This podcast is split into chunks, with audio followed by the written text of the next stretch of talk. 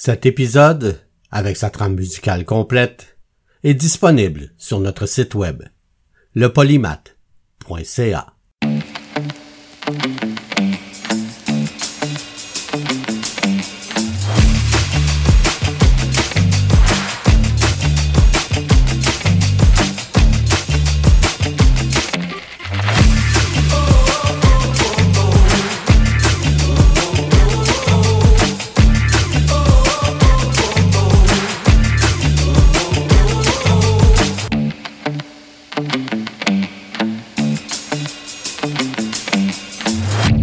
Le polymath avec Bruno Laberge.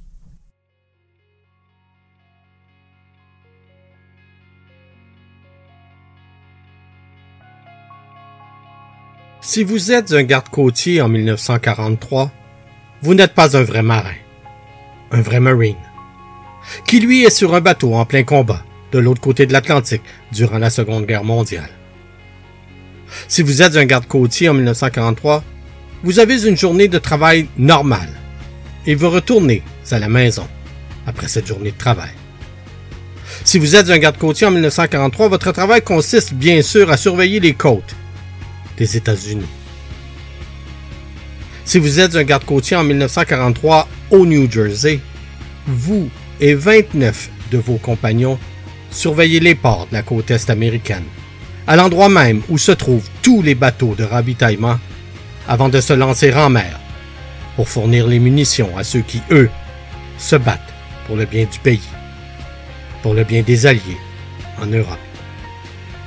Si vous êtes un garde-côtier en 1943, un des bateaux que vous surveillez est le SSL Estero, rempli de missiles.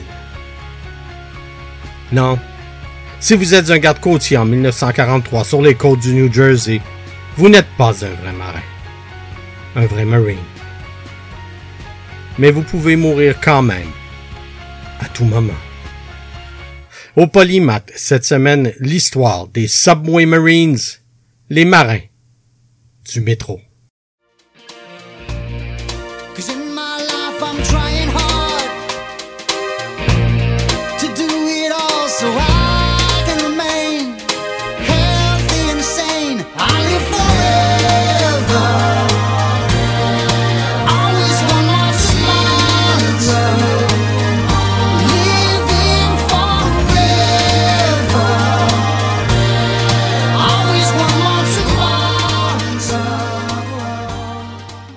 L'argent brûle leurs poches de pantalon.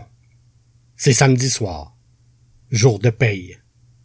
C'est la fête qui attend les trente gardes côtiers postés au New Jersey ce soir. Demain, c'est Pâques de 1943. Demain matin, c'est la messe de Pâques pour plusieurs. Ben, s'ils se réveillent. Car ces gardes côtiers qui flânent à 17h30 dans leur caserne le samedi 24 avril 1943 attendent le repas du soir et par la suite, les plaisirs, la liberté. C'est la veille de Pâques donc, et le tout New York baigne dans une ambiance de vacances. Ces gardes-côtiers sont membres du détachement de munitions, ce qui signifie qu'ils combattent la guerre en supervisant le chargement sur des navires dans un port tout près de Jersey City. Et quand on dit Jersey City, aussi bien dire un port de New York City. Car Jersey City est d'un côté de l'embouchure du fleuve Hudson. Et tout près, de l'autre côté du fleuve Hudson, il y a l'île de Manhattan. Donc, ces gardes-côtiers terminent leur dernière bouchée. Chacun revêt son uniforme civil et se met en route vers New York. Ils ne sont pas obligés de revêtir leur uniforme de permission. Ils peuvent bien se promener habillés comme vous et moi. Mais un uniforme, c'est essentiel pour ce qu'ils s'en vont faire à New York. Séduire la gente féminine. La gente féminine de Brooklyn, de Queens, du Bronx, qui se masseront elles aussi dans quelques heures dans les dance halls et les bistrots de la grosse pomme. Ces gardes-côtiers espèrent peut-être même avoir le bonheur de l'accompagner, cette gente féminine, dans un raccoin tranquille du Central Park pour ben, vous savez pourquoi. Pour forniquer. Disons-le ainsi. Car pensez-y. La majorité des célibataires mâles éligibles sont outre-mer en guerre. Pour une fois que les chances de conquête féminine penchent de leur côté, un uniforme, c'est donc essentiel, car ça fait fureur auprès des demoiselles. Et peu importe que ce ne soit pas l'uniforme d'un vrai Marine. De toute façon, elles ne font pas la différence entre un uniforme et un autre, ces demoiselles. En plus, si l'une de ces dames vous demande quelle se trouve à être votre mission, vous n'avez qu'à dire que c'est une mission très secrète. Et c'est vrai. Protéger des navires remplis de munitions dédiés à la guerre, eh bien c'est top secret. Pour.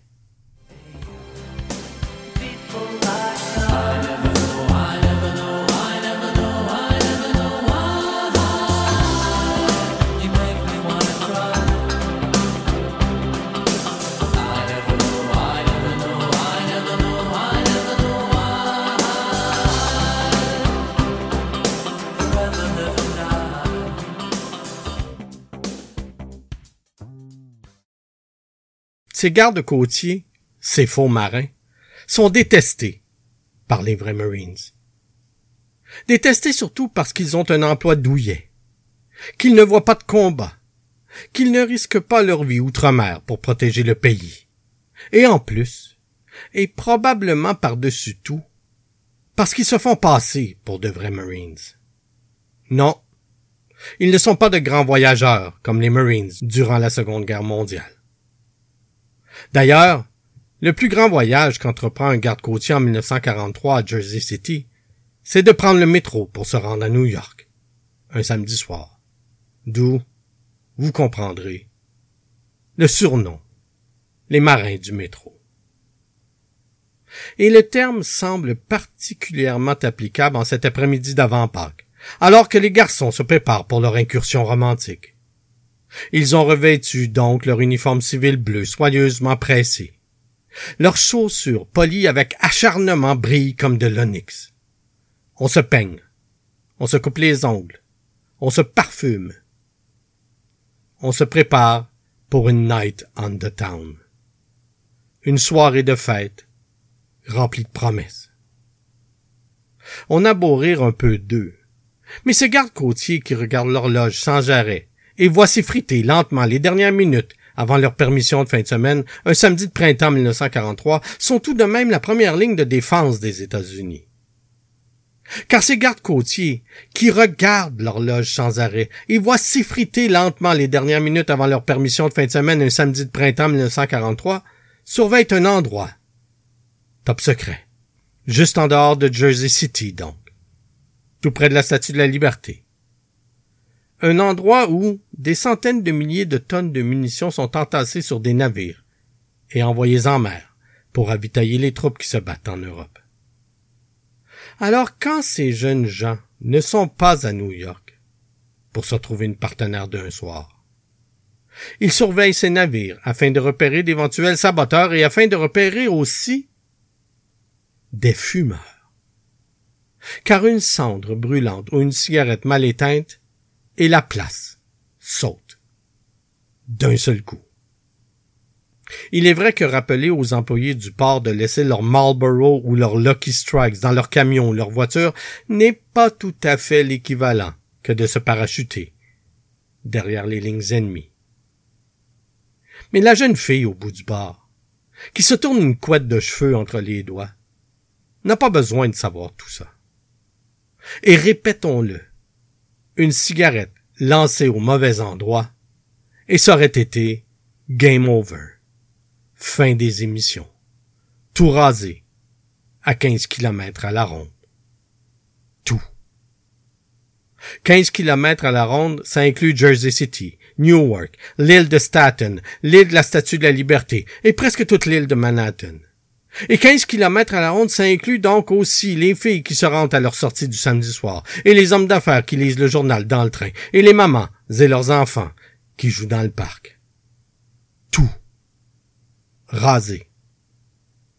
Et 15 kilomètres à la ronde, ça inclut aussi les gardes côtiers, qui sont en train de se préparer pour leur permission de fin de semaine à 17h30.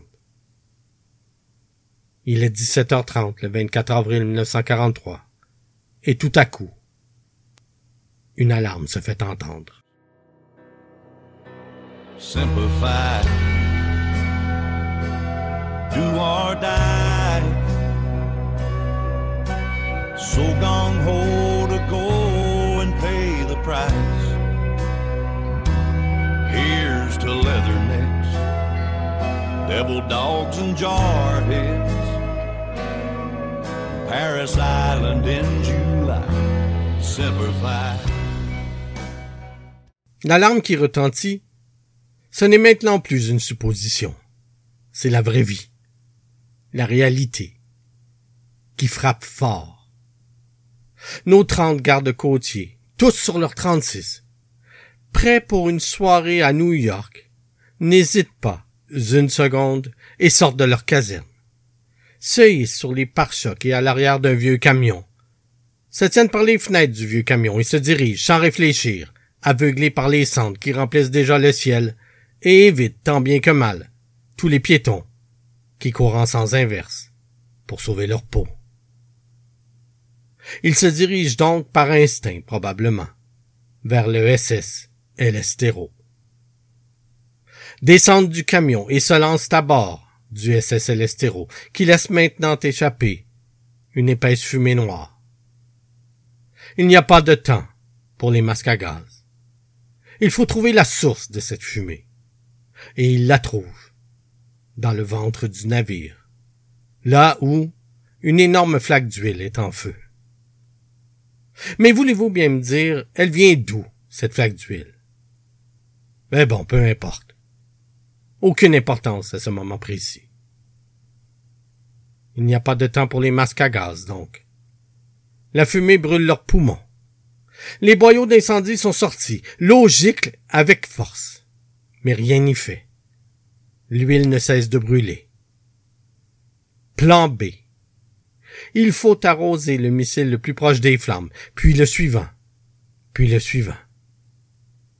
Pendant ce temps, Jersey City, Newark, l'île de Staten, l'île de la Statue de la Liberté, et presque toute l'île de Manhattan, et les filles qui se rendent à leur sortie du samedi soir, et les hommes d'affaires qui lisent le journal dans le train, et les mamans et leurs enfants qui jouent dans le parc ne se doute pas qu'ils vont tous mourir. I've walked these miles, but I've walked them straight line. You'll never know what it's like to be Il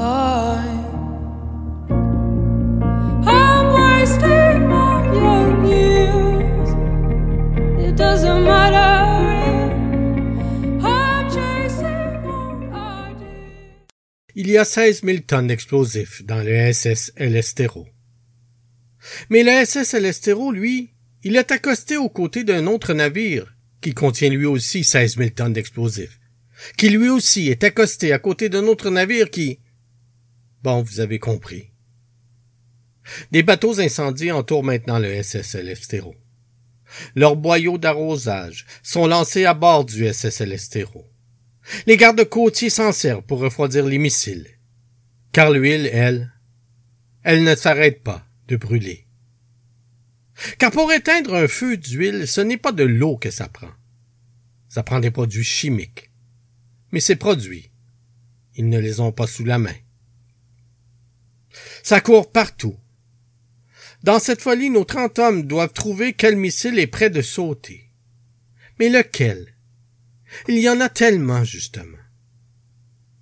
Sur la rive, on évacue des munitions sur des chariots. Le plus grand nombre possible. Le plus loin possible. Peut-être que si ces chariots sont loin lorsque le SSL Estero explose, eh bien peut-être, peut-être qu'il est possible de sauver quelques vies. Car on en est rendu là, à espérer sauver quelques vies. Et les gardes-côtiers le savent trop bien. Ce feu ne s'éteint pas. Ce feu ne s'éteindra pas. Pas avant qu'un missile explose. Pas avant que les gardes-côtiers explosent d'eux-mêmes. Il n'y a qu'une chose à faire maintenant. Éloigner le SS El Estero de la côte rempli de munitions. Éloigner le SS El Estero des autres navires remplis de munitions et accoster à ses côtés. Mais le SS El Estero ne peut plus quitter le port par ses propres moyens. Des bateaux remorques sont donc demandés en renfort. Le SS El Estero est en route, loin des côtes maintenant. À chaque lieu qu'il met entre lui et la côte, et c'est peut-être des milliers de vies sauvées. Tous les gardes-côtiers restent à bord. Tous, sauf un. Il a été mis à la porte du SS El Estero par ses compagnons. Il se marie la semaine prochaine. Une nouvelle vie l'attend, lui. Il reste pourtant là, sur le quai, et regarde ses compagnons s'éloigner. Il se dit que s'il survit, il pourra dire à tous que 29 gardes-côtiers sont restés à bord du SSL Estero ce 24 avril 1943, sont restés à bord du SSL Estero ce 24 avril 1943 pour tenter de sauver Jersey City, Newark, l'île de Staten, l'île la Statue de la Liberté et presque toute l'île de Manhattan. Pour tenter de sauver les filles qui se rendent à leur sortie du samedi soir, et les hommes d'affaires qui lisent le journal dans le train, et les mamans et leurs enfants qui jouent dans le parc. Le SS Elestero est tiré par trois bateaux remorques. Trois bateaux remorques menés par trois capitaines de bateaux, qui doivent bien, à cet instant précis, se demander pourquoi ils ont été aussi rapides pour se porter volontaires pour cette mission. C'est pourtant dans ces moments que l'être humain a le don de montrer ce qu'il a de meilleur en lui. C'est ce que font les vingt-neuf gardes-côtiers, les trois capitaines et leur équipage. En ce samedi soir de 1943. La veille de Pâques 1943. Une soirée de fête 1943. Someday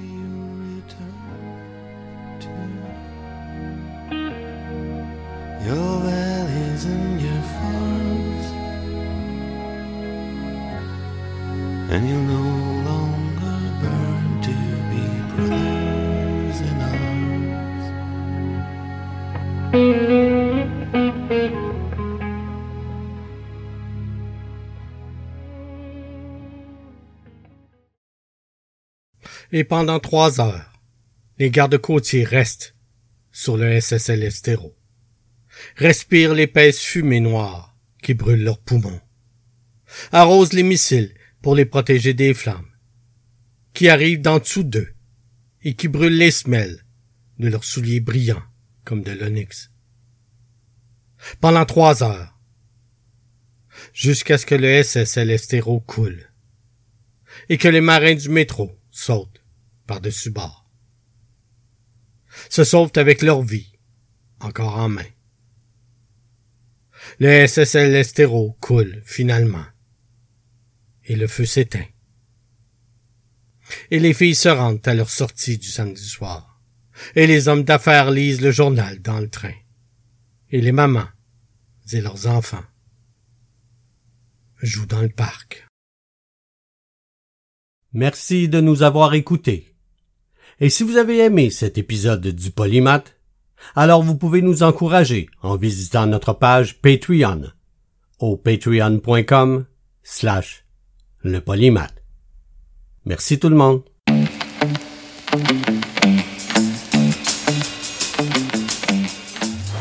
Le Polymath est une production de CKIA FM. Suivez-nous sur le web à lepolymath.ca ou sur Facebook à Le Polymath avec Bruno Laberge. Vous pouvez nous écouter en direct tous les dimanches à 11h au ckiafm.org ou en tout temps sur votre plateforme de balado favorite.